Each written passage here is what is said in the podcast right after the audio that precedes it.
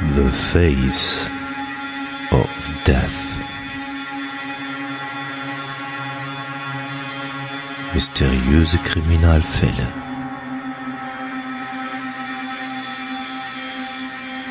Der Podcast. The Face of Death.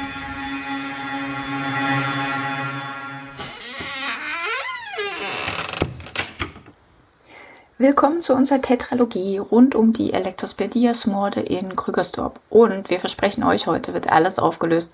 Hatti, bereit für die Mega-Aufgabe heute?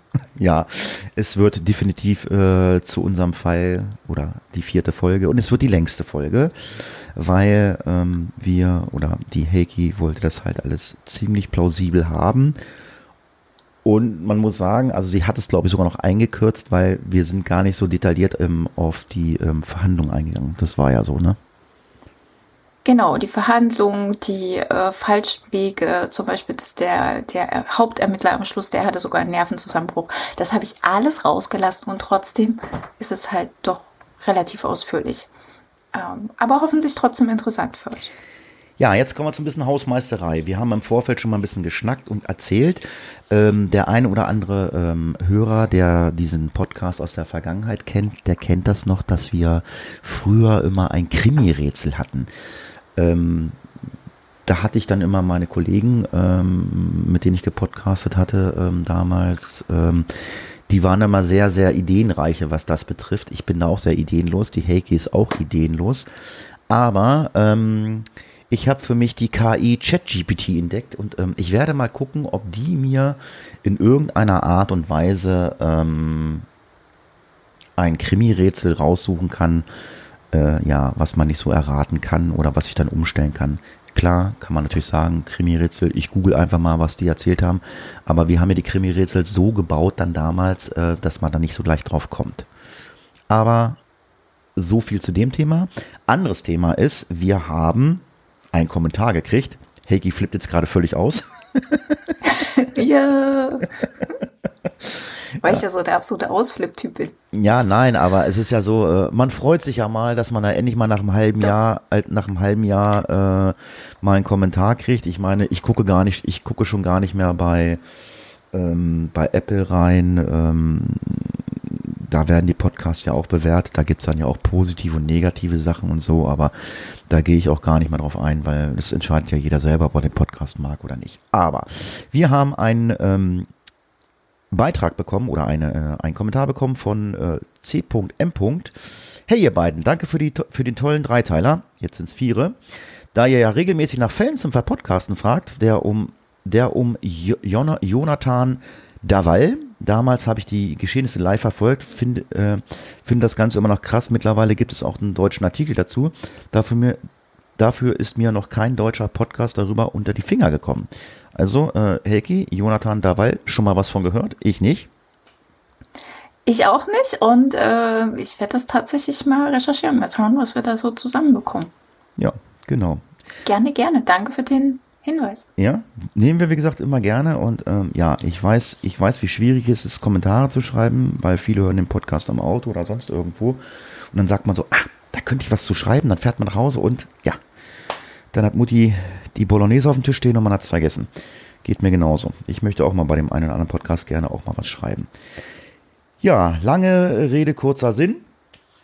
Ich will heute nicht äh, mit den Worten äh, äh, anfangen, wir hören in den Fall einfach mal hinein, weil das machen wir mal eigentlich in der ersten Folge. Deswegen, ja, Heiki, starte doch mal mit dem äh, vierten Teil äh, für diesen Podcast. Genau, kleine kurze Zusammenfassung. Im dritten Teil der Elektrospedias-Serie haben wir euch über die ersten drei Mutter der Gruppe berichtet. Die Opfer waren Natascha, das war ein Mitglied der Oberkammergruppe von Ria die sich einsetzte, Cecilias erfundene Waisenkinder mit Gebeten zu schützen.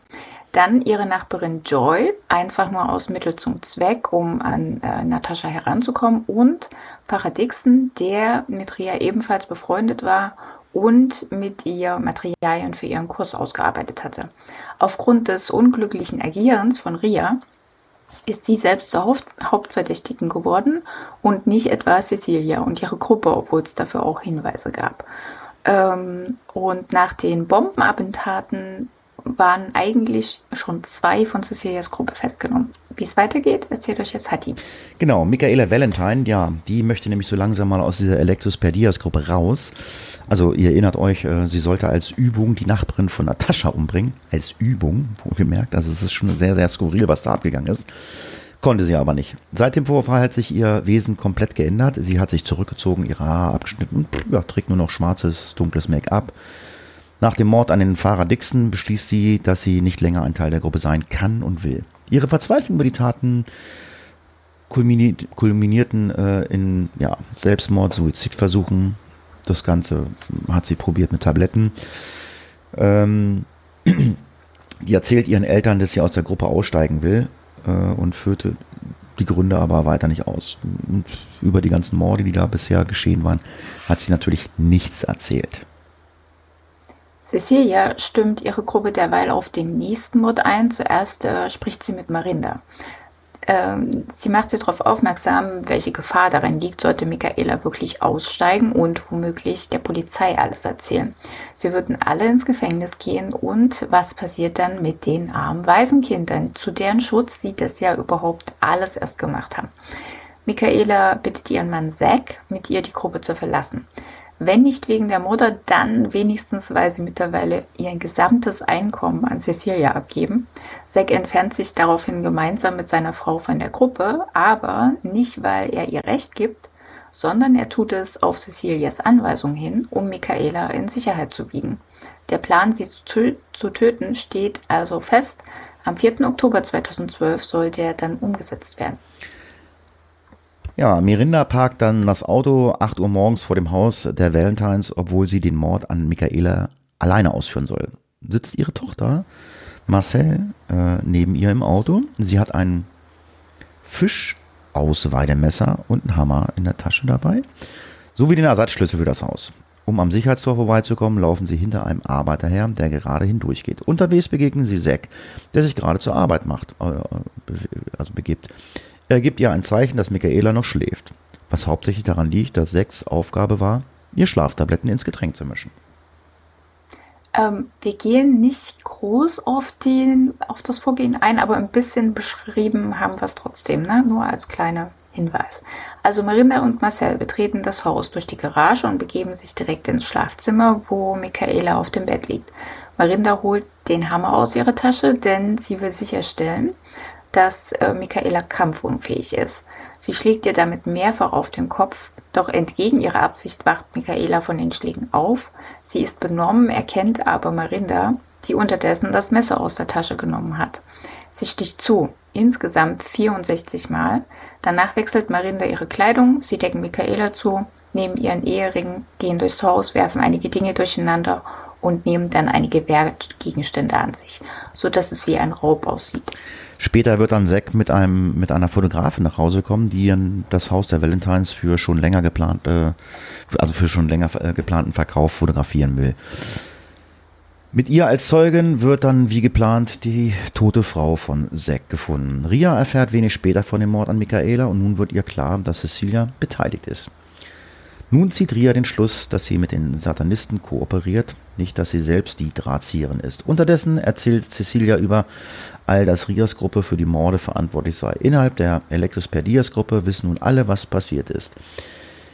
Wenn die Gruppe kritisiert oder äh, äh wer, also wer die Gruppe kritisiert oder verlassen möchte, dann ne?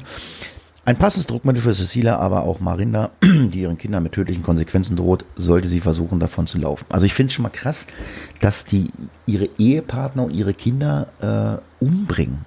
Was stimmt denn bei denen nicht? Absolut. Was stimmt ich, bei denen Ich hätte nicht? so gerne mal so ein psychologisches Protokoll oder so, also was irgendein Psychologen darüber äh, hören, der das analysiert oder so, weil das ist so krass, ne? Ähm, wie man so sein kann, wenn man halt mit den in Anführungsstrichen richtigen Leuten zusammen ist.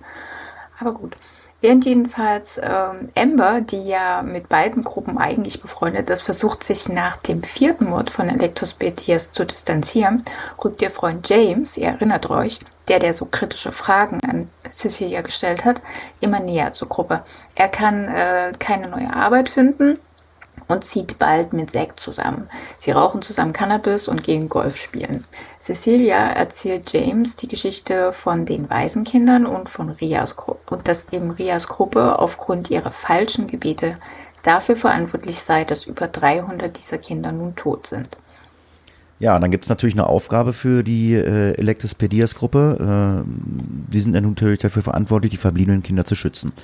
Dafür bräuchte Cecilia Geld und deshalb wäre es gut, wenn James nun auch seinen finanziellen Beitrag leisten würde. James stellt erneut die Frage, er will die Kinder kennenlernen, aber Cecilia sagt ihm, das gleiche wie den anderen, das ist absolut unmöglich. Im Januar 2013 steht das nächste Opfer fest. Joshua. Das ist der Sohn von Ria und äh, James ist skeptisch und lässt Cecilia das auch wissen, denn Mord ist mit seinen christlichen Vorstellungen halt nicht so ganz vereinbar. Trotz ihrer Redegewandtheit kann sie ihn nicht davon überzeugen. Sie bringt James aber auf einer anderen Ebene dazu zu helfen. Sie überzeugt ihn nämlich, dass das Auto von Ria eigentlich ihres, also Cecilias sei, und er solle doch bitte einen neuen Peilsender am Auto anbringen, so dass Ria nicht einfach mit Cecilias Auto verschwinden könne. Erfolgt der Bitte, stützt sich ansonsten aber in die neu gefundene Arbeit, um sich von der Gruppe zu distanzieren. Denn mit Mutt will er nach wie vor nichts zu tun haben.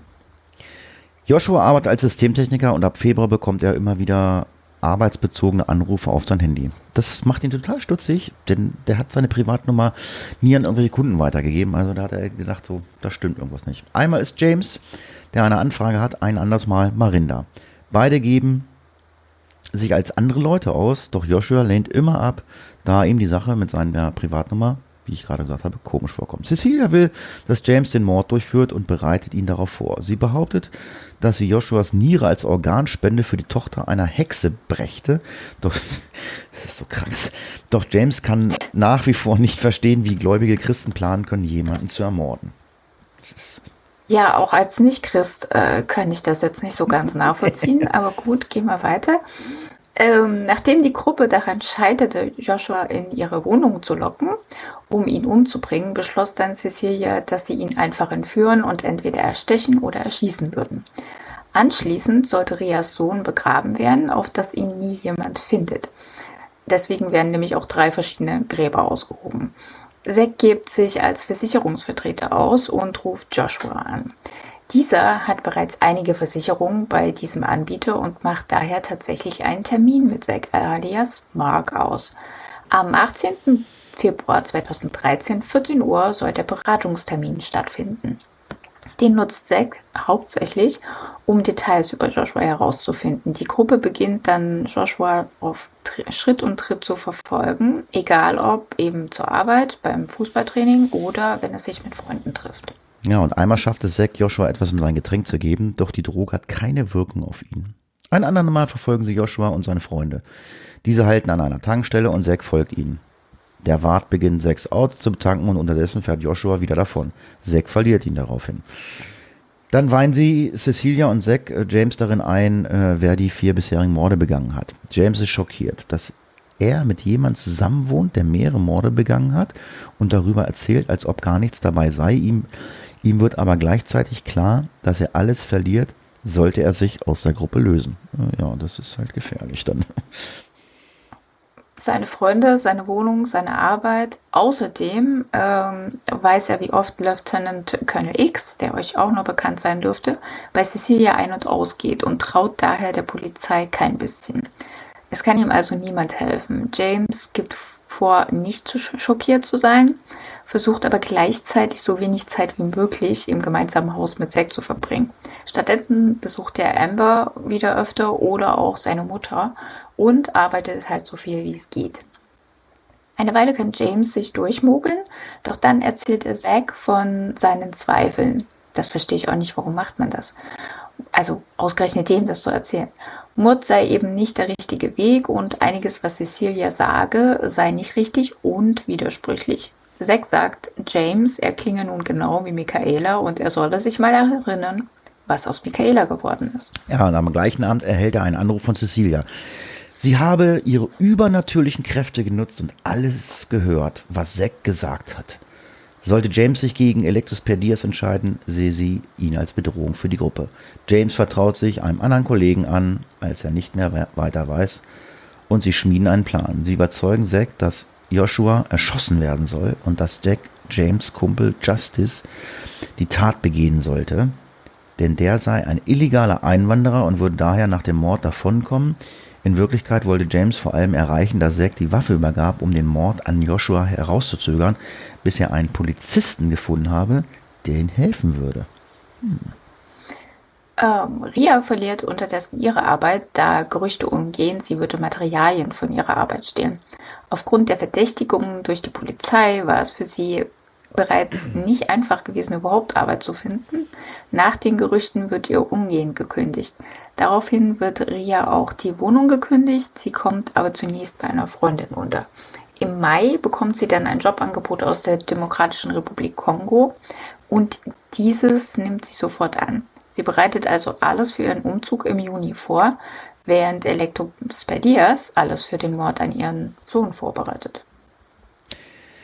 Wir haben es ja schon öfter gehört, es muss ja immer geübt werden, wie man jemanden ermordet. Deswegen eines Abends soll dann so eine Mordübung stattfinden, wie sie die Gruppe schon mehrfach durchgezogen hat. Doch ein Stromausfall sorgte dafür, dass das Ganze nicht so vollendet oder komplett durchgeführt werden konnte. James hatte noch einmal Glück gehabt. Er erzählte nun endlich Amber davon und sie fühlte sich verantwortlich. Schließlich hatte sie James der Gruppe vorgestellt. Sie setzte sich mit einer Freundin in Verbindung, die helfen soll. Kurz Zeit später treffen sich James und besagte Freundin mit Lieutenant Colonel X und vier weiteren Polizisten. James bekommt ein Diktiergerät und soll die ganze Unterhaltung damit aufzeichnen. Am besten, während die Geständnisse über die Morde fallen. Er geht zur Gruppe und erklärt, er habe einen neuen Mordplan für Joshua, da sie ja so schwer an ihn herankämen. Er habe eine Einladung bekommen, sich mit Joshua zu treffen und dies sei doch eine hervorragende Gelegenheit, den Mord durchzuführen. Cecilia ist positiv überrascht, dass James nun die Initiative ergreift und rät ihm, einen Sixpack Heinigen mit zum Treffen zu nehmen. Er müsse Joshua nur hinaus ins, in die Garage locken. Dann könnte er ihn niederstichen und mit Hilfe von Leroux und Zack im Auto verstauen, sodass sie ihn zu einem der vorbereiteten Gräber fahren könnten. Ja, danach lenkte James das Gespräch auf Natascha und Marinda ist nun allzu enthusiastisch über den Mord an ihr zu berichten. James nimmt alles auf sich, doch als er zum Treffpunkt mit der Polizei geht, um die Aufnahme abzugeben, ist Lieutenant Colonel X nicht wie vereinbart da. James eilt nach Hause und will seine Sachen zusammenpacken und Papiere holen, doch diese sind nicht da. Statt weiterzusuchen, verlässt er Hals über Kopf das Haus, springt in sein Auto, äh, springt in das Auto der Freundin, die ihm geholfen hatte, und gemeinsam fahren sie äh, zu Amber. Am nächsten Tag gelingt es ihnen, die Aufnahme bei der Polizei dann endlich abzugeben. James wird ins Zeugenschutzprogramm aufgenommen, doch trotz der Aufnahmen und Aussagen von Amber und James erfolgen keine Verhaftungen der Mitglieder von Electrospedias. Doch zumindest erhält Joshua einige Wochen später die Warnung, dass jemand versucht, ihn umzubringen. Nachdem seine Mutter Ria über Kontakte bei der Polizei bestätigt hat, dass ihn die richtige Polizei gewarnt hat, geht Joshua selbst zur Polizei Dort identifiziert er Zack Valentine als den Mann, der mit ihm Kontakt aufgenommen hat, um über Versicherung zu reden. Ria kündigte derweil äh, ihren gerade neu begonnenen Job und kehrt zurück nach Südafrika im Glauben, ihre Kinder dann besser von der satanischen Kirche schützen zu können. Joshua zieht sich zurück, nimmt zwei Monate Urlaub von seiner Arbeit und versucht, äh, sich wie, so gut wie möglich äh, abzuducken, also zu verstecken. Ria versucht noch einmal ihre Aussage bei der Polizei zu machen und da unterdessen ein anderer Hauptermittler bestimmt wurde, wird sie diesmal angehört. Außerdem konnte das neue Thema Ria in der Zwischenzeit als Täterin ausschließen. Joshua verhandelte derweil mit seinem Arbeitgeber, in einer anderen Niederlassung der Firma zu wechseln und er nimmt einen neuen Namen an, da er nicht in das Zeugenschutzprogramm möchte. Zu einer Anklage kommt es trotz aller Versprechungen 2013 nicht. Die offizielle Begründung lautet, dass es nicht genug Beweise gibt. Während James, Joshua und Ria sich zumindest halbwegs in Sicherheit befinden, ist es nun Amber, die in den Fokus von Cecilia gerät. In mehreren Versuchen wollen sie ihr entlocken, wo James hingegangen ist. Sie rufen bei ihr auf der Arbeit an, sie wollen die Adresse herausfinden und generell nützliche Informationen über ihren eigenen Tagesablauf. Amber entscheidet sich daraufhin ebenfalls für das Zeugenschutzprogramm und bleibt dort für über zwei Jahre. Ria ändert ihren Namen, um endlich wieder arbeiten gehen zu können. James hingegen macht sich um seine Mom Sorgen, denn Zack weiß, wo sie wohnt. Nach nur sechs Monaten verlässt er das Schutzprogramm wieder und versucht über Freunde an seine Abschlüsse zu bekommen, denn ohne die kann er nicht als Elektriker arbeiten. Er bekommt seine Originalpapiere nicht, kann aber neue beantragen. Als James versucht, ein Bankkonto zu eröffnen, erfährt er, dass die Bank ihn auf die rote Liste gesetzt hat. In seinem Namen wurden nämlich Handys gekauft, ähm, weshalb er dadurch natürlich seine Kreditwürdigkeit verloren hat. Damit kann er sich nicht mal ein Auto kaufen. Um Electrospedias wird es vorerst ruhig. Es gibt kaum Informationen, was 2014 so vor sich ging. Ähm, die Polizei ermittelte nicht weiter gegen die Gruppe. 2015 gibt Zack dann seine Anstellung als Broker auf und gründet sein eigenes Devisenunternehmen. Leroux fungiert als sein Assistent. Doch Zack kann die Versprechen an seine Kunden und Kundinnen nicht halten und verliert nach sehr kurzer Zeit extrem viele davon. Und sein Unternehmen ist quasi dem Untergang geweiht. Damit kann er die großzügigen Geldabgaben an Cecilia nicht mehr leisten und äh, Spannungen entstehen in der Gruppe. Cecilia erinnert die Gruppe daran, dass sie immer noch eine Verantwortung für die Waisenkinder hätten und außerdem ihre Therapiestunden bezahlen müssten. So, dann taucht auch nochmal ein John auf, der ist nämlich dann auch Mitglied geworden. Ähm, aber erst äh, nach den vier Morden kam er in die Gruppe. Und er schlägt dann vor, äh, ein Paar auszurauben, für das er seit 19 Jahren arbeitete. Sie würden oft große Geldsummen mit nach Hause nehmen und er kenne sich in der Firma bei denen aus. Um den Überfall zu realisieren, braucht die Gruppe aber Waffen. Damit macht Electus Perdias den Schritt von persönlichen Racheakten mit Bereicherung zu generellen Raubzügen aus Habgier. Cecilia besorgt die Waffen, alle durften sich eine aussuchen. Es gab einen 38mm Revolver, 9mm Pistolen, ein Jagdgewehr, ein Messer, ja, und noch so einiges mehr. All diese Waffen wurden in einem guten, getarnten Versteck aufbewahrt, was von außen wie ein Schornstein aussah. Peter und Joanne Major leben in einem zweistöckigen Haus und hatten drei erwachsene Kinder. Eins von ihnen lebte noch direkt mit im Haus. Die erste Idee war es, eines der Kinder zu entführen und dann Geld zu erpressen. Doch laut Johns späterer Aussage gefiel Cecilia diese Idee nicht. Doch die Besitzer hatten einen Traum. Sie wollten ein Ressort bauen und mit ihrer gesamten Familie dort wohnen. Diesen Traum will sich die Gruppe zunutze machen, um diese Art von Vergnügungs Park zu bauen, braucht die Familie nämlich verschiedene Genehmigungen, Gutachten und sie müssen Umweltauflagen erfüllen. Cecilias Idee war es, sich als Offizielle des Staates auszugeben und so Zutritt zum Haus zu bekommen.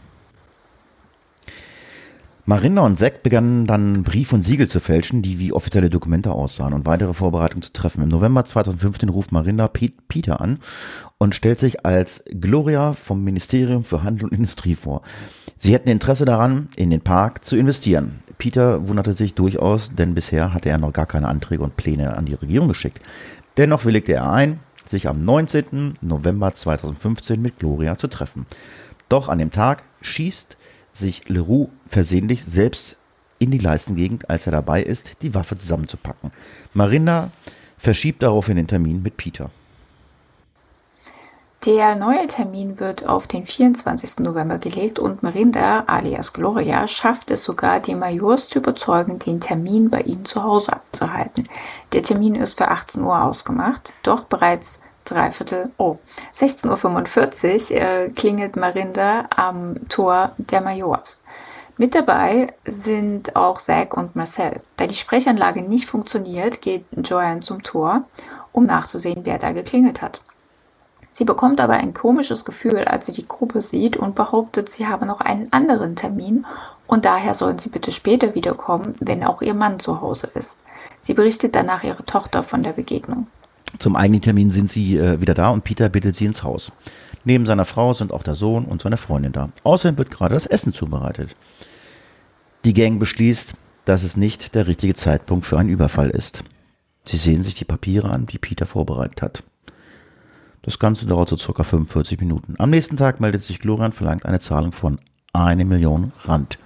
damit sie dafür sorgt, dass die Anträge an die richtige Stelle geleitet werden. Doch Peter hat diese Art von Hilfe gar nicht nötig und die Finanzierung fasst, äh, fasst zusammen und geht daher nicht auf diesen Deal ein. Er will sich aber dennoch auf Gloria einlassen, nur eben nicht auf diesen Deal. Peter will, dass alle Anträge auf korrekten Weg gestellt werden. Deshalb fragt er einen seiner Mitarbeiter, der sich mit dieser Art von Anträgen auskennt, ob er ihm behilflich sein könnte. Er willigt ein, kann aber erst nach 19 Uhr zu Verhandlungen kommen. Kurz vor 19 Uhr kommen Marinda, Zack und Marcel zum Haus der Majors. Ihr Plan ist es, das Paar zu überwältigen, zu fesseln und dann in den leeren Pool zu werfen. Doch als sie ins Haus treten, sehen sie, dass der Pool mittlerweile mit Wasser gefüllt ist. Peter ruft seinen Angestellten Jason an und fragt, wann er denn da sein kann. Dieser ist tatsächlich schon auf dem Weg und wird in circa zehn Minuten am Haus sein. Als Peter der Gruppe eröffnet, dass noch jemand kommt, wird Zack nervös. Marinda ist aber diejenige, die als Maskerade, äh, äh, die die Maskerade bindet. Sie zieht ihren Revolver und sagt Peter und Joan, Joanne, dass sie sich auf den Boden legen sollen. Marcel durchsucht die Taschen des Ehepaars nach Wertgegenständen, Handys und Geld. Zack will wissen, wo der Safe ist, aber Peter plappert über alles Mögliche, ohne sechs Fragen zu beantworten. Das Paar erklärt, dass sie kein Safe im Haus haben, denn sie bewahren hier nie Geld auf. Nach einer Weile verliert Zack die Geduld und klebt ihre Münder mit Klebeband zu. Er zieht sein Messer aus seinem Anzug, fragt noch einmal nach dem Safe. Als er keine Antwort bekommt, beginnt er auf Joanne einzustechen. Danach ist Peter dran. Dann wechselt Zack zwischen den beiden hin und her, sticht mal auf Joanne, dann wieder auf Peter ein. Doch Mord war hier gar nicht der Plan. Die Gruppe ist nicht darauf vorbereitet. Unterdessen kommt Jay, Jason an und klingelt an der Tür doch niemand öffnet ihm. Er ruft dann auf Peters Handy an und Marcel geht ans Telefon. Sie fragt ihn, ob er nicht vielleicht später kommen kann, denn Joanne und Peter seien beschäftigt. Jason findet es alles mehr als seltsam. Doch am Ende setzt äh, er sich in sein Auto und fährt nach Hause. Die Gruppe durchsucht das Haus und nimmt mit, was sie finden können. Ein paar, Fe Entschuldigung, ein paar Wertgegenstände und 700 Rand. Das sind ungefähr 34 Euro. In Bargeld nehmen sie mit. Dann fliehen sie aus dem Haus, rennen zum Auto und fahren davon. Cecilia ist beschäumt vor Wut, dass Zack sich nicht den Griff habe und ihren Plan ruiniert hat. Vor allem aber darüber, dass sie ihnen das alles gerade mal einmal 700 Rand eingebracht hat. Davon bekommt John 200 für seinen Tipp. Zack und John verzocken ihren Anteil im Casino beim Versuch, ihre Einsätze zu vermehren. Marcel gewinnt 2000 Rand beim Blackjack spielen muss ihren Gewinn aber an Cecilia abgeben, angeblich für eine Frau in der Sat äh, satanistischen Kirche. Die braucht nämlich eine neue Niere. Und da braucht sie genau die Summe des Geldes. Das ist so krank. Schöner das Zufall, dass die immer genau die Summe brauchen, die da irgendjemand hat. Ne? Das ist krass. Gegen 21 Uhr kommt der Sohn der Majors mit seiner Freundin nach Hause, wo sie die toten Eltern finden. Die Polizei wird informiert, die Ermittlungen laufen aber leider ins Leere. Zwar kann die Polizei den silbernen BMW trotz wechselnder Nummernschilder durch CCTV und Zeugenaussagen sowie eine Halterabfrage SEC zuordnen und sie finden sogar Marindas Fingerabdrücke im Haus, aber es reicht immer noch nicht. Marinda und Zack geben in ihrer Aussage zu, dass sie vor Ort waren, behaupten aber, ein anderes Pärchen sei ebenfalls da gewesen. Da Jason am Telefon einen Streit im Hintergrund gehört hatte, als Marcel ihm sagte, er soll lieber später wiederkommen, bestätigte er für die Polizei die Aussage, es seien noch mehrere Personen vor Ort gewesen. Der Sohn der Majors identifizierte die beiden aber als die Regierungsangestellten, die unter falschen Namen bei seinen Eltern waren. Marinda klärte derweil, sie und Zack hätten das Haus verlassen, weil ihnen der Streit unangenehm war und zu diesem Zeitpunkt seien alle noch am Leben gewesen. Das alles und weitere Ermittlungen reichen aber nicht, um aus den Verdächtigen Angeklagte zu machen. Stattdessen gehören auch die Kinder der Majors mittlerweile zu den Verdächtigen. Das eigentliche Problem der Gruppe und vor allem Cecilias ist, dass ihnen das Geld weiterhin ausgeht. Zack hat nicht mehr sein gutes Gehalt und die Firma läuft nicht. Marinda hat nur ihr Lehrerinnengehalt. Johns Arbeitgeber wurden gerade von seinen Freunden ermordet Leroux arbeitet für Zack, Marcel ist Schülerin und Cecilia ist in ihrem Leben sowieso noch nie arbeiten gegangen. Wie gut, dass sie schon einen Plan hat, wie das Problem lösen kann. Der Plan involviert eine Lebensversicherung, die Zack abgeschlossen hat und vor der Cecilia von der Cecilia profitieren wird. Doch eigentlich soll Zack eine, äh, in Person gar nicht sterben, sondern die Gruppe macht sich auf die Suche nach einem geeigneten Opfer, ein Mann, den sie als den verstorbenen Zack ausgeben können. Bis die Versicherungssumme ausgezahlt ist, müsste Zack sich nun verstecken. Danach bekäme er eine neue Identität und könne sein Leben von vorne beginnen. Ihr erster Versuch, ein passendes Opfer zu töten, scheiterte, da die Person den abgemachten Termin, es ist nicht bekannt, welcher Vorwand es für den Termin gab, abgesagt hatte. Danach konzentrierte sich äh, Electus Perdias auf Jared Jackson. Die Gruppe hatte Jared und seine schwangere Verlobte Karen bereits 2015 kennengelernt. Sie lebten in einer obdachlosen Unterkunft. Cecilia bot zu dieser Zeit einen Job an, jemand sollte ihren Lagerraum ausräumen. Jared meldete sich. Später bot Cecilia eben diesen Lagerraum als Zimmer für Jared und seine Verlobte an. Der Raum war alles andere als geeignet. Es gab kein fließend Wasser und nachts musste die Tür verschlossen werden damit die anderen Mieter nicht mitbekamen, dass jemand den Raum zum Wohnen nutzte. Das Paar nahm das Angebot dennoch an, denn draußen war es zu dieser Zeit ziemlich kalt und Cecilia verlangte eben keine Miete. Doch schon nach vier Tagen behauptete Cecilia, dass jemand es doch herausgefunden hätte und sie deshalb in großen Schwierigkeiten stecken würde. Jared und Karen suchen sich daraufhin eine neue Bleibe. Am 15.12. fahren Zack, Miranda und John zum Hotel Herberge, ein Low-Budget-Hotel, das seine Zimmer auch stundenweise vermietet und es daher nicht selten ist, dass Besucher nicht ihren richtigen Namen angeben. Doch da Zack länger im Hotel bleiben soll, um sich zu verstecken, muss das Trio 750 Rand im Voraus zahlen. So sehen es die Hotelrichtlinien vor. Zack gibt James als seinen Namen an. Am 16.12. ruft Jared Karen an und erzählt ihr, er habe Zack und Cecilia getroffen und sie hätten ihn bei der Sache um, eine, um Hilfe gebeten. Er wisse nicht was, aber er würde ihnen auf jeden Fall helfen, denn schließlich habe sie ihnen dann auch geholfen und dafür dann so große Unannehmlichkeiten erfahren. Karen ist skeptisch, redet es ihm aber auch nicht aus. Um 16.30 Uhr fährt Jared noch einmal bei Karen vorbei, um sich von ihr zu verabschieden. Informationen, bei was genau er helfen soll, hat er immer noch nicht bekommen. Er sagt Karen, wo er sich mit Zack treffen will und dann macht er sich auf den Weg. Auf Zack richtigen Namen hatte die Gruppe ein Hotelzimmer in Clarence gebucht, damit es so aussieht, als wäre Zack auf den Weg in den Urlaub. Miranda und John saßen in einem Auto und Zack, Leroux und Jared saßen in dem anderen Auto. Irgendwann auf der Fahrt reichte Leroux Jared einen Mangosaft, was er nicht weiß, Cecilia und Leroux haben diesen vorher mit 20 Schlaftabletten präpariert. Leroux und Zack trinken Orangensaft. Die Tabletten wirken schnell und Jared schläft ein. Cecilia hat Leroux derweil ein dünnes Seil mitgegeben, was er nutzen sollte, um Jared zu strangulieren. Da Leroux auf der Rückbank direkt hinter Jared sitzt, legt er ihm nun das Seil um den Hals und zieht zu. Währenddessen setzt Zack in aller Ruhe die Fahrt fort, bis sie zu einer Haltebucht kommen. Beide Autos halten an und als es so aussieht, als ob Jared tot sei, heben sie ihn in das Auto, das Marinda gefahren hat, und setzen ihn auf den Beifahrersitz. John weg. Ja?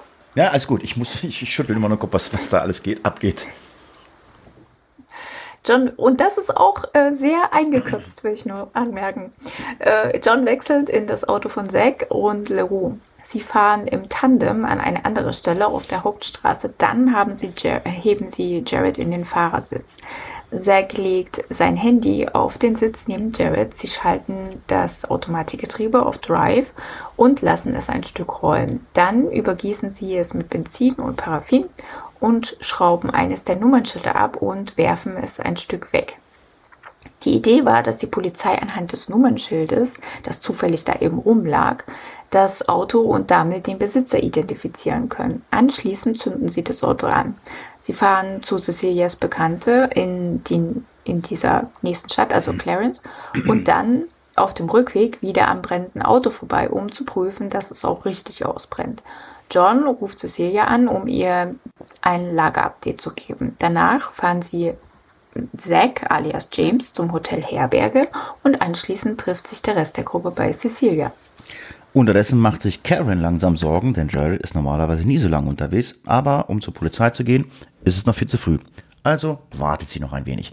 Am Unfallort ist es mittlerweile, ist mittlerweile die Polizei eingetroffen und sie finden das Nummernschild und ordnen es Zack Valentine, dem völlig zerstörten Auto zu.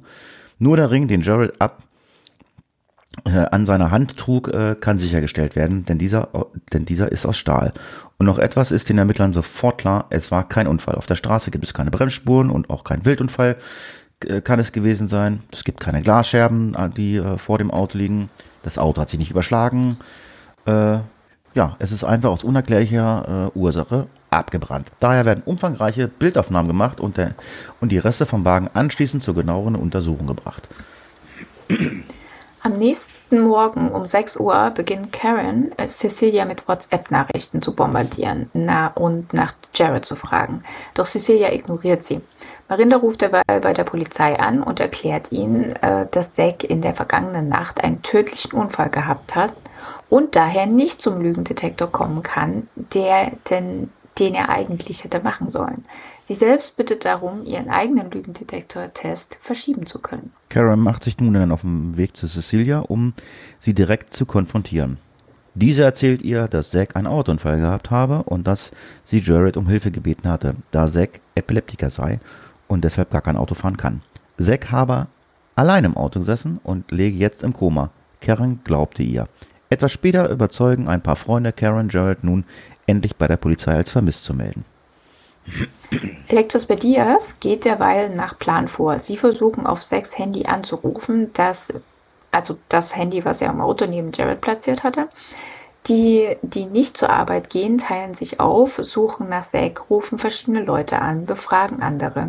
Gegen Mittag erfährt, in Anführungsstrichen, dann Cecilia von einem ausgebrannten Auto. Sie ruft bei der zuständigen Polizei an, wo ihr bestätigt wird, dass das gefundene Auto auf Zack Valentine zugelassen ist. Sie bricht am Telefon in Tränen aus und veranstaltet großes Drama. Danach ruft sie bei sechs Eltern an und berichtet von ihrem, von wegen von dem Unfall. Karen geht erneut zu Cecilia und fragt, ob sie mittlerweile etwas von Jared gehört hätten. Außerdem erkundigte sich, äh, sie sich nach Zacks Zustand. Cecilia ist komplett aufgelöst und erzählt Karen, dass Zack verstorben sei. Karen ist betroffen, aber dennoch möchte sie mehr Informationen zu Jared. Daraufhin erzählt Cecilia, Jared sei am Vorabend da gewesen, wäre aber gleich wieder gegangen, denn er wollte sich um etwas anderes kümmern. Also sei Zack allein losgefahren. Jared sei dann später zurückgekommen, aber da war Zack schon weg. Cecilia habe gesehen, wie Jared dann zu einem Auto, in dem zwei Nigerianer saßen, gegangen wäre. Sie hätten miteinander gesprochen und dann sei Jared eingestiegen. Alles sah so aus, als ob Jared Karen einfach verlassen hätte. In ihrer Verzweiflung ruft Karen Jareds äh, Mutter June an, die zu diesem Zeitpunkt eigentlich den Kontakt abgebrochen hatte. Sie erreicht sie nicht, schickt ihr aber eine WhatsApp mit einer Beschreibung der Ereignisse. Später ruft June zurück und sagt Karen, dass ihr Sohn sicher mal wieder rückfällig geworden sei und irgendwo im Drogenrausch liegt. Er würde schon wieder zurückkommen. Nach einer Weile ändert sie aber ihre harsche Meinung. Karen ist im achten Monat schwanger und Jared hatte sich auf das Kind gefreut. Er würde nicht einfach abhauen. Etwas anderes muss der Grund für sein Verschwinden sein. Karen befragt Leute auf der Straße, doch niemand hat Jared gesehen oder wie er in ein Auto gestiegen ist. Marinda und jemand von Cecilias Familie fahren unterdessen zum Bestattungsinstitut, um Zack zu identifizieren. Der Rechtsmediziner hat die Leiche bereits untersucht und dabei nicht das beste Equipment zur Verfügung. Er kann nicht einmal bestimmen, ob der Tote schwarz oder weiß ist. Nimmt aber an, dass er schwarz ist, da es aus dem Statements der Polizei so hervorgeht.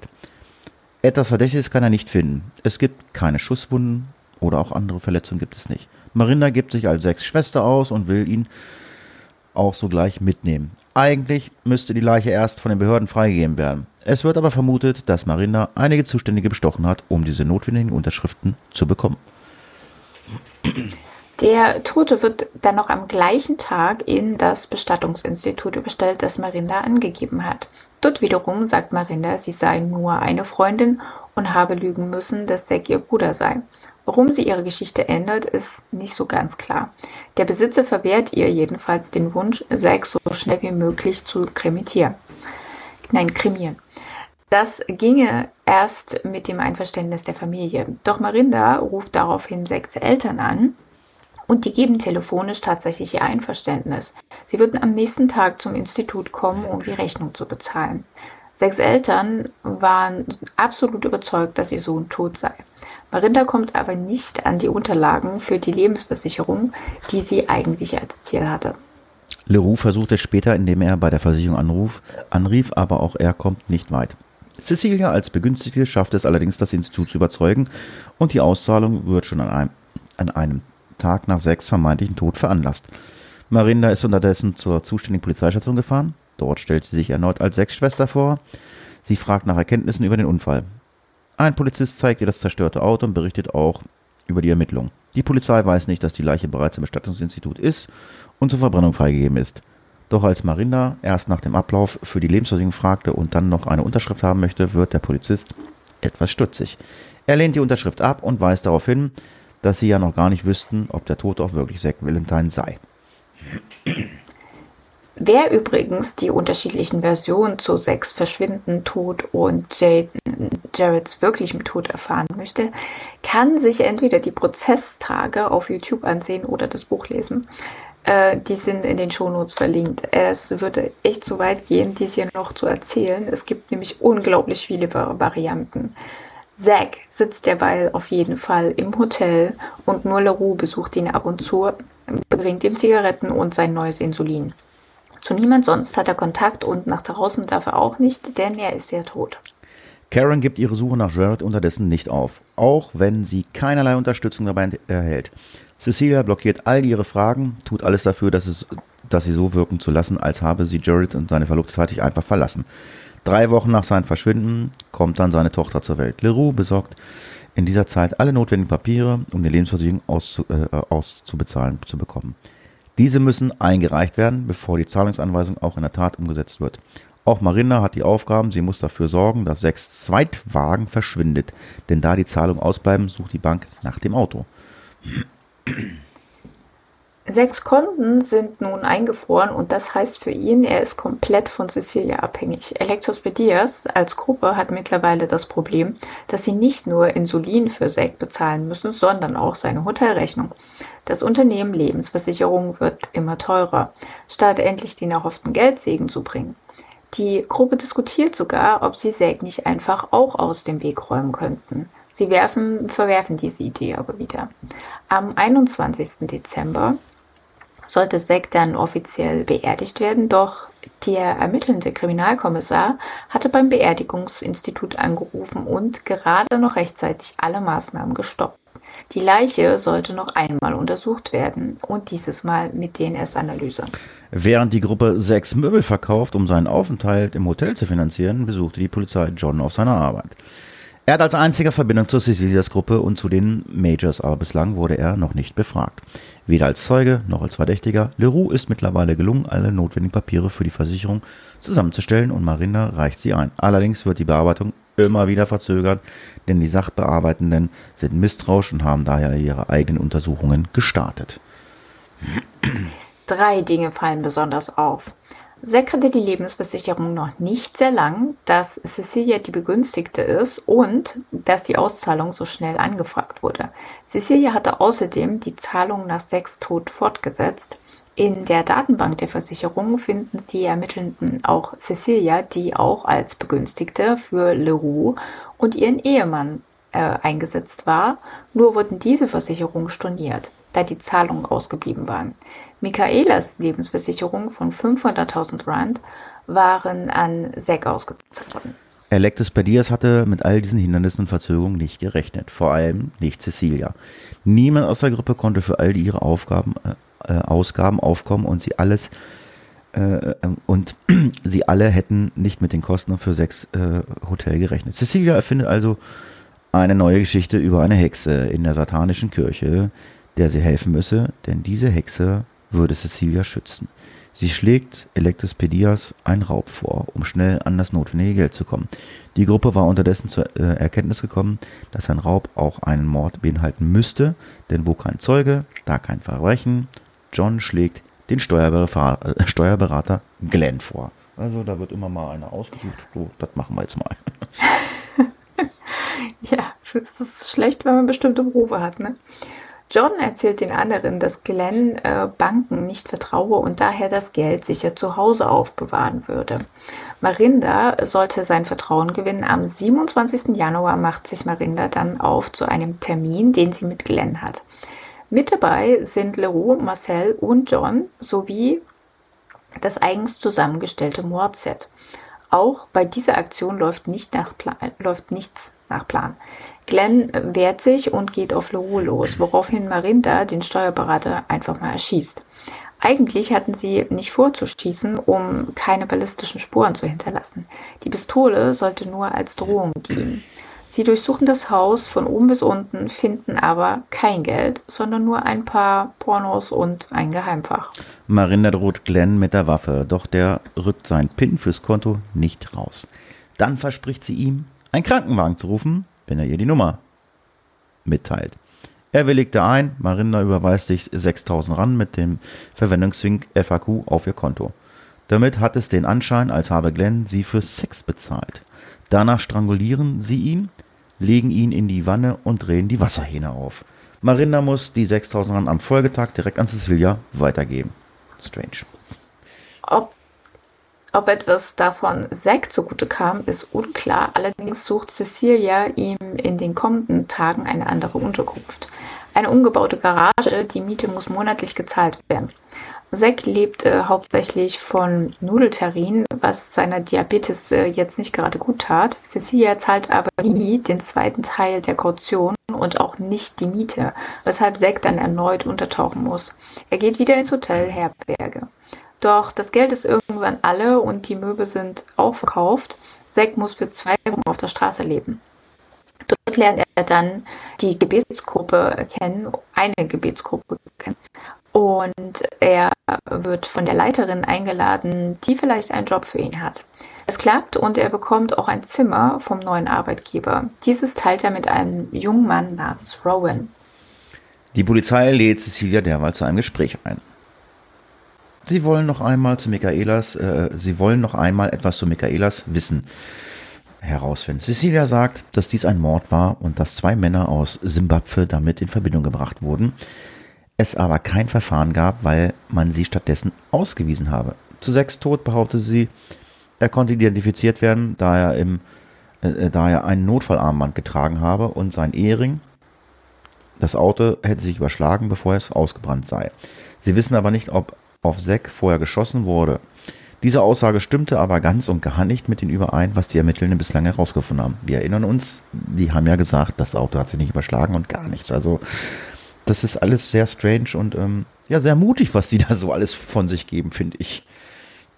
Aber sie kommt damit durch. Das ja? finde ich noch faszinierender. Da die finanziellen Probleme Cecilias nicht weniger werden, lässt sie Leroux eine Liste mit potenziellen Opfern erstellen, die sie ausrauben können. Das grundsätzliche Vorgehen sollte so sein. Entführen, Geld erpressen und dann umbringen. Am Ende fällt die Wahl auf Marindas Makler Tony Scorfield. Um mehr über Tonis äh, Gewohnheiten zu erfahren, macht Marinda einen Termin zur Beratung in Sachen Lebensversicherung. Cecilia stellt sie als ihre Schwester vor. Tonys Frau Heather arbeitet als seine Assistentin und nimmt und sie nimmt halt ein paar Tage nach dem Termin mit Marinda ähm, Kontakt auf, bei dem ein weiterer Mann an einer Versicherung interessiert ist. Er möchte sich so schnell wie möglich mit Toni treffen. Also wird noch für den gleichen Tag um 18 Uhr ein Termin im Key West Shopping Center vereinbart. Heather soll die notwendigen Informationen und IDs für das Meeting zusammenstellen und ruft daher zurück. Leroux posiert als Interessent und er verspricht ihr, alle Unterlagen am Abend mitzubringen, denn keinesfalls will er ihr seine Adresse und Ausweisdokumente übermitteln. Heather ist nicht glücklich, denn eigentlich braucht sie diese Informationen, um die Formulare für das Meeting vorzubereiten. Dennoch macht sich Toni um 16.30 Uhr auf den Weg zum Termin. Kurz vor 18 Uhr ruft Leroux unter seinem Alias Toni an und überredet diesen, sich doch in seinem Apartment zu treffen, denn seine Verlobte müsste länger auf Arbeit bleiben und sie hätte nur ein Auto. Äh, sie hätte nur ein Auto. Toni, Toni willigte ein.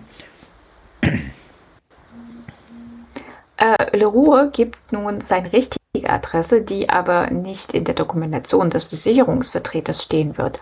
Dort ist es das Einkaufszentrum Key West. Äh, Marinda öffnet ihm die Tür und Toni denkt sich nichts dabei. Er scherzt noch über die Mundpropaganda, die ihm einen weiteren Kunden gebracht hat und bedankt sich dafür bei Marinda. Er setzt sich dann aufs Sofa. Marinda geht in die Küche. Sie gibt vor, Tee machen zu wollen. Doch als sie wiederkommt, hat sie keinen Tee, sondern eine Pistole in der Hand. Toni denkt erst, es ist ein Scherz. Als Marinda ihn auffordert, sich auf den Boden zu legen, beginnt er sich zu wehren. Doch Leroux kann den 60-Jährigen überwältigen und ihn fesseln. Sie nehmen seine Karten an sich. Toni gibt ihnen seinen Pin in der Hoffnung, am Leben zu bleiben. Marcel und John, die sich im Schlafzimmer versteckt haben, laufen mit den Karten zum nächsten Geldautomaten. Dann rufen sie Leroux an und berichten, dass sie das Geld haben. Ihr Bruder zögerte nicht, legte eine Schlinge um Tonis Hals und erdrosselte ihn. Während John zu Marinda und Leroux zurückkehrte, läuft Marcel und Cecilia, John, Leroux und stehen Toni in, äh, stehen Toni in Plastiksäcken und laden ihn in sein Auto in den Kofferraum. Sie stellen das Auto in, ein, äh, sie stellen das Auto in einer Gegend ab, wo selten die Nachbarschaft, unterwe äh, die Nachbarschaft unterwegs ist. Den Schlüssel lassen sie stecken, in der Hoffnung, dass jemand das Auto klaut. Doch nachdem Heather sich 21 Uhr Sorgen um ihren Mann macht und ihn nicht erreichen kann, informiert sie tatsächlich die Polizei. Ein aufmerksamer Streifenpolizist hat ein Auto, wie von Heather beschrieben, vor einer Schule gesehen. Sie finden Heathers Mann Tony wenige Stunden nach seinem Tod in seinem Auto. Eine Kamera zeichnet um 22.22 Uhr 22 auf, wie ein junger Mann Geld abhebt. Es ist Leroux, denn Cecilia wollte nicht bis zum nächsten Tag warten und hat ihn gleich losgeschickt, um das Geld zu holen. Er hebt so viel ab, wie das Tageslimit erlaubt und wiederholt selbiges noch einmal am Folgetag. Dabei achtet er immer darauf, dass die Kameras sein Gesicht nicht einfangen können. Am dritten Tag sind dann aber die Karten gesperrt. Cecilia freut sich dennoch über 16.600 Rand. Ohne, lang warten, äh, ohne lange zu warten sucht Electus Pedias nach dem nächsten Opfer. Sie finden den 29-jährigen Kevin McAlpine, der mit seiner Frau seit einem Jahr verheiratet ist und, ihr, äh, und ihr versprochen hat, sich eine andere Arbeit zu suchen. Dieser Termin mit dem Interessenten für eine Lebensversicherung soll sein letzter sein. Wieder soll die Beratung im Key West Shopping Center stattfinden. Wieder ruft Leroux unter seinem Alias an, äh, an um den Termin kurzfristig zu ändern. Der Ablauf in der Wohnung läuft wie zuvor mit Tony. Marcel und John gehen erneut mit den Karten zum Geldautomaten. Unterdessen fragt Kevin, ob er eine rauchen könne. Sie erlauben es ihm, fesseln seine Hände vor dem Rücken und er kann sich aufsetzen. Er lehnt sich mit seinem Rücken ans Sofa. Leroux sitzt auf dem Sofa hinter ihm. Als Marcel anruft, um ihm zu sagen, dass die Pins funktionieren, erdrosselt er Kevin. Die WhatsApp, die seine Frau schickte, um zu fragen, wann er zurückkommt, wird daher nie zugestellt. Leroux und John fahren das Auto von Kevin samt seiner Leiche in eine Gegend, die von Kriminalität und der Drogenszene geprägt ist. Auch hier lassen sie den Schlüssel stecken. Während Kevins Frau sich Sorgen um ihren Mann macht, erhielt sie zwei SMS, die ihr mitteilen, dass 1300 Rand von ihrem Konto abgehoben wurden. Einige Minuten später ruft ihre Bank sie an und fragt sie wegen der außergewöhnlichen äh, Aktivitäten auf ihrem Konto und sie lässt die Karten umgehend sperren. Danach geht alles ganz schnell. Kevins Wagen wird mithilfe der Ortungssoftware im Auto gefunden die Nachbarschaftswache wird informiert und nach dem Wagen Ausschau zu halten und der Wagen wie auch Kevin werden schnell gefunden. Cecilia war mit den 1300 Rand natürlich äh, alles andere als zufrieden, weshalb sie nun von Versicherungsberatenden auf Hausmakler umschwenkte und damit, liebe Hörerinnen und Hörer, sind wir bei dem Fall, mit dem alles im ersten Teil angefangen hat, dem Mord an Henley Letgan. Nach dem Raub an Henley, also wer es nicht mehr weiß, sollte sich vielleicht noch mal den ersten Teil anhören, überhaupt nicht nach Plan und Geschmack. Cecilias, äh, Cecilias gegangen war, soll Leroux nun eine Lebensversicherung auf sich und seinen Vater abschließen. Leroux bekommt es nun wirklich mit der Angst zu tun, denn er weiß, was folgt, wenn eine Lebensversicherung auf jemanden abgeschlossen wird. Tja. Und wir wissen das auch. er traut sich aber nicht, Cecilia Widerspruch zu geben, also überredet er seinen Vater, der sich über die Jahre immer bemühte, Kontakt zu Leroux zu halten, ähm, den wiederherzustellen und Formulare für eine Lebensversicherung auszufüllen. Gleichzeitig beschäftigt sich die, äh, also beschäftigen sich verschiedene Ermittlungsgruppen mit folgenden Fällen. Eine arbeitet an den Worten von Tony Scofield, Kevin McAlpine und Henley Lettecan. Eine weitere untersucht den Mord an Jared Jackson und eine den Doppelmord an den Majors. Und jetzt kommt ein neuer Ermittlungskoordinator ins Spiel. Für Victor, so sein Name, haben die Morde an Schofield und McAlpine Priorität. Und mit ihm die Ermittlungen Fahrt auf. Er stellt ein Expertenteam zusammen, das aus allen möglichen forensischen Bereichen besteht. Sprache, Bewegungsexperten, Sachverständige aus verschiedenen Bereichen, Tatortexperten und viele, viele andere. Er ließ das CCTV-Videomaterial analysieren. Sie stellen fest, dass am späten Abend der jeweiligen Morde zwei verschiedene Personen vom gleichen Geldautomaten Geld abgehoben haben und beide sich sehr bemüht haben, ihr Gesicht vor der Kamera zu verstecken. Außerdem können sie die Anrufe zu der SIM-Karte zurückverfolgen, die Leroux unter seinem Alias genutzt hat, um die jeweiligen Termine abzusprechen. Die Spur führt erst einmal zu einem Christian und einem Fabian. Äh, und sie gestehen tatsächlich, sind in Wahrheit aber nur ein clever eingefiltertes Ablenkungsmanöver. Victor und sein Team haben unterdessen ein geografisches Profil aufgestellt und vermuten den Lebensraum der Drahtzieher in Westgrübersdorf. Einer der Polizisten im Revier, der schon länger mit den verschiedenen Fällen zu tun hat, stellt fest, dass die zwei verdächtigen Personen auf dem Videomaterial den Kindern von, Marin, von Marina Stain sehr ähnlich sehen.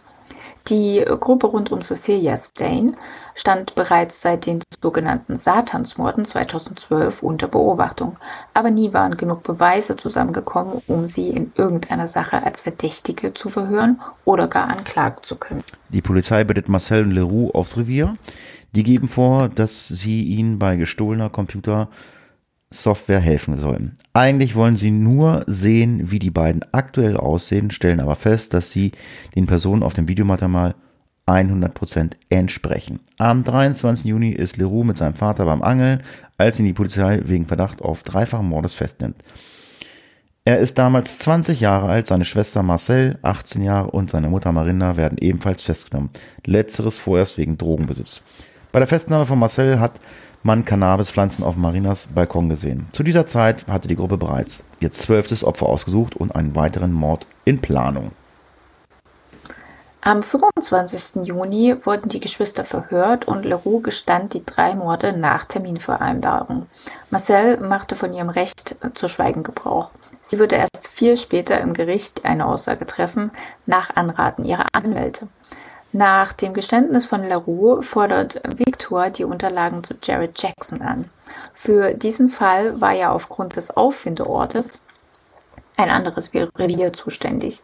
Die Ermittelnden nehmen im März DNS-Proben von Jareds Mutter und seiner Tochter und wollen diese mit der DNS der verbrannten Leiche abgleichen, die Zack Valentine sein soll.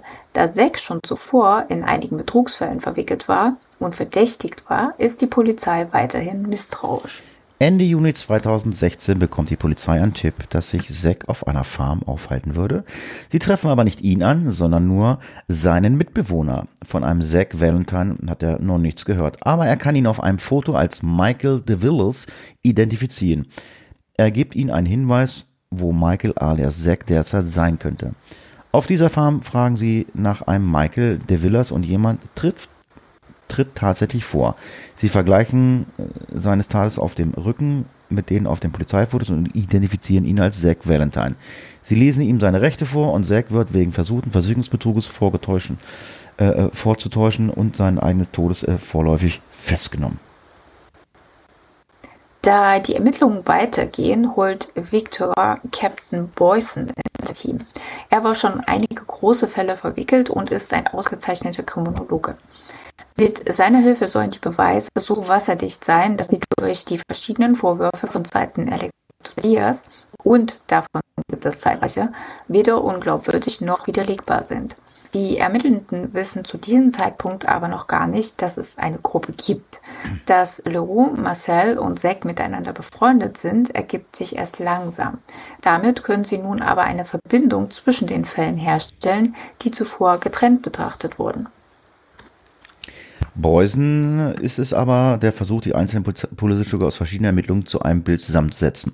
Dafür nutzt er sowohl die Infos aus den Akten, fördert aber auch noch einmal die drei Verdächtigen zu den, zu den unterschiedlichsten Fällen. Marinda besucht LaRue oft in, unter, in der Untersuchungshaft. Ihre Abmachung ist es, dass sie später die Kaution bezahlen wird, um rauszuholen, wenn er, äh, Entschuldigung, wen er weiter die Schuld auf sich nimmt und niemand weiteres belastet. Die Polizei weiß dies und weitere Falschaussagen bei Marindas es äh, in ihrem Tagebuch notiert hat. Was andere als Beweismittel bei Gericht mit äh, äh, oder was halt als ähm, Beweismittel bei Gericht äh, mit aufgeführt wird. Marinda und Cecilia waren übrigens zu dieser Zeit auch immer noch damit beschäftigt, eine Lebensversicherung auf Leroux Vater abzuschießen, denn sie brauchten ja, wie wir wissen, Geld. Doch am 29. Juli 2016 werden auch Marinda, sie ist damals 50, und Cecilia, 35, festgenommen. Die Ermittelnden konnten eine Verbindung zwischen den beiden Frauen und dem Versicherungsbetrug rund um Zack herstellen. Von da an werden auch noch einmal die Morde von 2012 neu untersucht. Dafür muss das Team von Victor allerdings fast von vorn anfangen, denn die Originalakten sind, oh Wunder, oh Wunder, kaum noch vorhanden. Jean Bernard wird nach Sichtung der Telefondaten am 18. August als letzter festgenommen. Er kann allen Tatorten nach den Morden 2012 zugeordnet werden, denn er hatte immer sein Handy dabei. John ist geständig und durch seine Aussagen kann nun auch der Doppelmord an den Majors der Gruppe zugeordnet werden. Obwohl, obwohl Leroux weiterhin alle, alle Schuld auf sich nimmt, bekommt die Polizei einen Durchsuchungsbeschluss für das Klassenzimmer von Marinda. In einem Versteck im Lagerraum, der zum Zimmer gehörte, finden sie 3000 Schuss Munition, Flintenlaufgeschosse und Schießpulver. Eine Kollegin von Marinda erwähnt da dann Marindas, Test, äh, Marindas Testament, für das sie Zeugin war. Darin wird Cecilia allein begünstigt, ihre Kinder erhalten nichts. Beusen zieht darin seine, sieht darin seine Chance, an Leroux und Marcel heranzukommen. Mit dem Testament geht er nun zu Leroux. Er fragt ihn, warum er die Schuld auf sich nimmt. Leroux entgegnet weiter, dass alles genauso vorgefallen sei, wie er gesagt hatte. Er allein habe drei Morde begangen, die ihm vorgeworfen wurden. Beusen fragt, was die Gruppe ihm dafür versprochen habe. Nichts, behauptet Leroux. Liebst du deine Mutter? Leroux bejaht das, äh, sehr sogar, betont er. Doch, aber liebt sie dich auch? fragt nun der Beusen. Und Leroux hat keinen Zweifel, dass es seine Mutter ihn natürlich liebt. Dann legt Beusen ihm das Testament vor, um lässt es ihm lesen, das Marinda mit der Hand geschrieben hat. Also das ist schon mal der Nachweis, dass es wirklich von ihr ist. Und dass darin Cecilia alles bekommt. Danach ist Leroux bereit, mit der Polizei zusammenzuarbeiten. Er wird zum Kronzeugen für, den, für die Staatsanwaltschaft. Er verrät ihnen, wo die ge geheimen Waffenverstecke sind und alles ist genau so, wie Leroux beschreibt. Außerdem findet die Polizei Blut auf dem Teppich, das Tony Schofield zugeordnet werden kann. Sogar Cecilias Mann wird wegen illegalen Waffenbesitzes festgenommen, kurz Zeit später aber wieder freigelassen. Mit den Ermittlungen rund um die Gruppe werden nun auch die beiden Verdächtigen entlastet, die kurz vor Leroux und Marcel festgenommen wurden. Es stellt sich nämlich heraus, dass ihr Täterwissen komplett aus der Zeitung stammte und sie überhaupt nichts mit den drei Morden zu tun hatten. Leroux versucht seine Schwester ebenfalls zu einem Geständnis zu bringen, doch sie wird erst beim Prozess, also bis zum Prozess, schweigen. Er schreibt dabei Briefe mit weiteren Hinweisen und Aussagen an den Ermittler Beußen. Am schwierigsten ist es für die Ermittelnden, die Fälle von 2012 zu rekonstruieren. Wie bereits erwähnt, waren fast keine Originalsakten mehr da. Es gab nur noch Kopien oder Querverweise. Beweisstücke, die vier Jahre zuvor sichergestellt wurden, waren fast alle verschwunden und Lieutenant Colonel X war zwar als Verantwortlicher gelistet, er hatte aber nie ermittelt und war daher auch keine Hilfe, äh, um Informationen beizusteuern. Boysen ging noch einmal zu allen Tatorten und versuchte anhand der Fotos die es da gab, ähm, die Fälle dann zu rekonstruieren. Er besuchte Zeugen noch einmal und auch Tatverdächtige. Insgesamt gab es elf Morde, die mit der Gruppe in Verbindung gebracht werden konnten. Aber, Entschuldigung, denen man auch für die man auch Beweise brauchte. Die Aussagen von Leroux und John allein würden nämlich nicht reichen. Auch Ermittlungsdokumente über Elektrospediers, ähm, die zusammengetragen wurden, waren größtenteils verschwunden. Es gab nur noch die Aussagen von Polizisten, die sich vier Jahre zuvor mit den Fällen beschäftigt hatten. Daraufhin wurden auch interne Ermittlungen gegen einige Poliz im Polizeiapparat eingeleitet. Beusen war aber dennoch so gut mit seinen Ermittlungen, dass er Drohanrufe von unbekannten Nummern bekam, die ihn aufforderten, nicht weiterzumachen. Er würde es sonst mit der satanischen Kirche zu tun bekommen. Sogar ein Kopfgeld von einer Million Rand hat jemand auf ihn ausgesetzt, aber auch davon ließ er sich nicht aufhalten. Am Ende konnte die Staatsanwaltschaft Anklage erheben. Cecilia, Marinda, Zach Leroux, Marcel und John wurden für sieben Morde, vier Raubüberfälle und in, äh, und in verschiedenen Versicherungsdelikten angeklagt. Johns Verteidigerteam konnte ein Deal aushandeln, bei dem er sich schuldig bekannte, weshalb er am Ende in Anführungsstrichen nur fünf Morde, dafür aber auch für fünf Überfälle angeklagt wurde. Er bekam 20 Jahre Haft, da er gegen seine Mitangeklagten aussagte. Die Anklage gegen Cecilia, Marinda, Zach, Leroux und Marcel wurde zum großen Prozess noch erweitert. Es kam noch Erpressung und die Beteiligung einer, an einer kriminellen Vereinigung hinzu. Das Problem mit den Morden von 2012 war, dass Zeugen und Hinweisgeber so viel Angst vor der satanischen Kirche hatten, die für die Anschläge und Mutter verantwortlich gemacht wurden, dass sie eben niemand trauten und einfach keine Aussagen trafen. Zudem war das Vertrauen in die Polizei bei verschiedenen Zeugen und Zeugen durch deren Vorgehen auch immer stark erschüttert. Es brauchte eine lange Zeit und viel Fingerspitzengefühl der Staatsanwaltschaft um Rias, äh, um Rias die sie bereits damals ihre Identität Identität gewechselt hatte, zur Aussage und Mithilfe zu bewegen. Ria ist nun äh, ist nur ein Beispiel. Auch für Amber, Mark, James, Candice und weitere brauchte es viel Überzeugungsarbeit durch die Polizei. Am Ende gelang es über 160 Zeugen zu finden. 52 wurden vor Gericht geladen, um ihre Aussagen, Aussagen zu tätigen.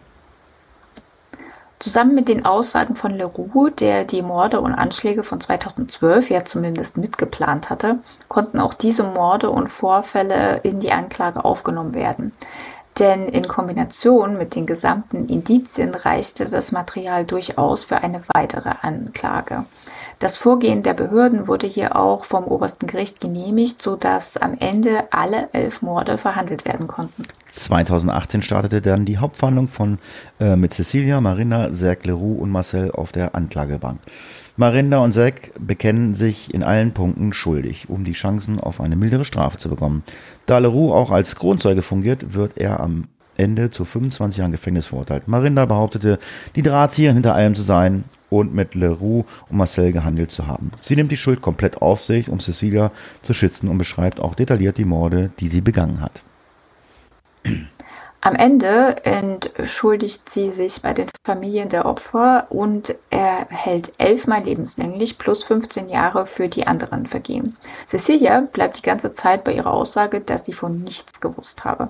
Zack wiederum behauptet, er könne sich an nichts erinnern und leide an Amnesie. Also wer Bock hat, das zu lesen, das ist so der Hammer, was der sich einfallen hat lassen. Ähm, absolut empfehlenswert, warum er die Amnesie hat.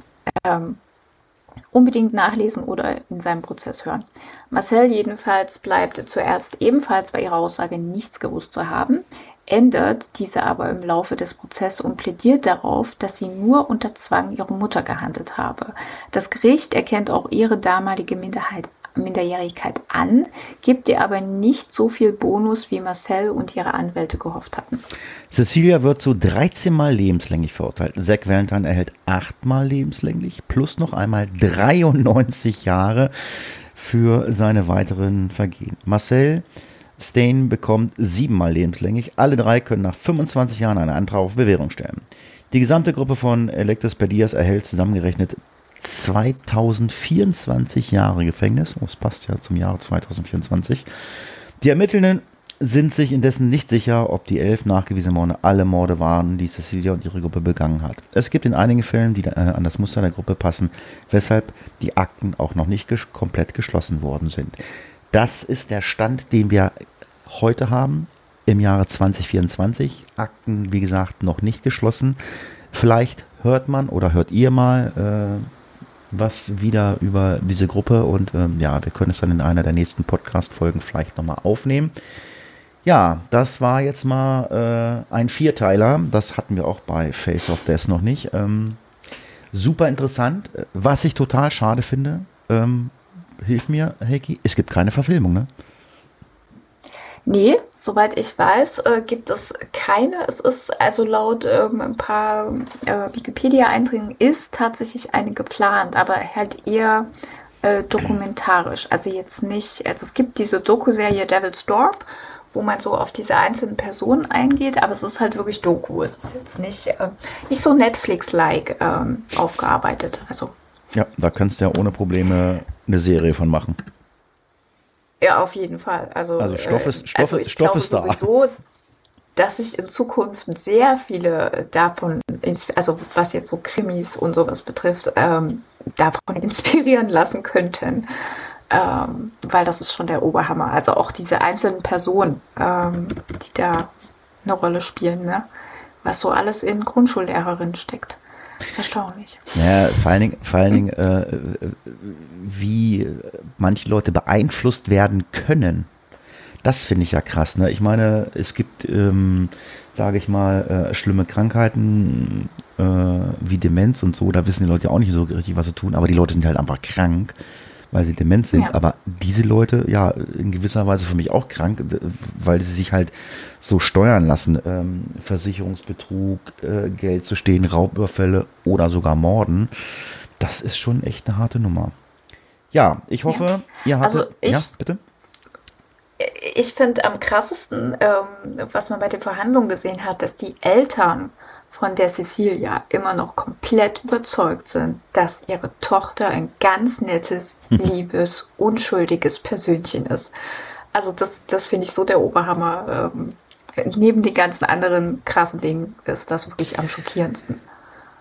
Ja, dann sind wir am Ende des Podcasts. Gerne Kommentare. Habt ihr Bock äh, auf solche Mehrteiler oder möchtet ihr lieber einen, einen äh, Einzelfall geschlossen haben? Also wir haben uns geeinigt, dass das nächste, das wird dann, ähm, das wird dann erstmal nur wieder eine Folge, bevor, äh, Ich gebe mir Mühe. bevor Heiki äh, wieder ausholt oder so. Ähm, ja, ihr müsst Heiki irgendwie, keine Ahnung, ähm, ein bisschen beschäftigen. Die, die hat, glaube ich, zu viel Zeit. nee, Ja, klar. eig- eig- eigentlich hat sie gar keine Zeit, deswegen weiß ich auch immer nicht, wann sie das schreibt. Das heißt, naja gut, ich weiß, dass sie halt äh, viel äh, im Zug unterwegs ist und da hast, hast du wahrscheinlich auch viel Zeit zum Schreiben. Ne? Genau. Ihr könnt uns ja auch wissen lassen, ob, äh, also ich weiß aber nicht, wie es nicht, äh, wie es oberflächlicher machen soll oder ob euch das doch ein bisschen mehr interessiert, wenn es etwas mehr in die Tiefe geht. Es gibt ja auch Leute, die sagen nur so die Rahmenhandlungen und das mögen ja auch viele. Ähm, bei uns ist es halt ein bisschen tiefer. Tut mir leid. Ja, alles gut. Ja, vielen Dank fürs Zuhören. Sage ich, sage Tschüss, macht's gut, bis zum nächsten Mal. Und wie ich immer sage, die Heiki hat das letzte Wort. Tschüss. Wir wünschen euch eine schöne Woche und äh, wir versuchen auch diesmal die Pause nicht ganz so lang werden zu lassen. Es soll ja auch ein schöner neuer Fall kommen. Bis dann. ne? Ciao. Case closed.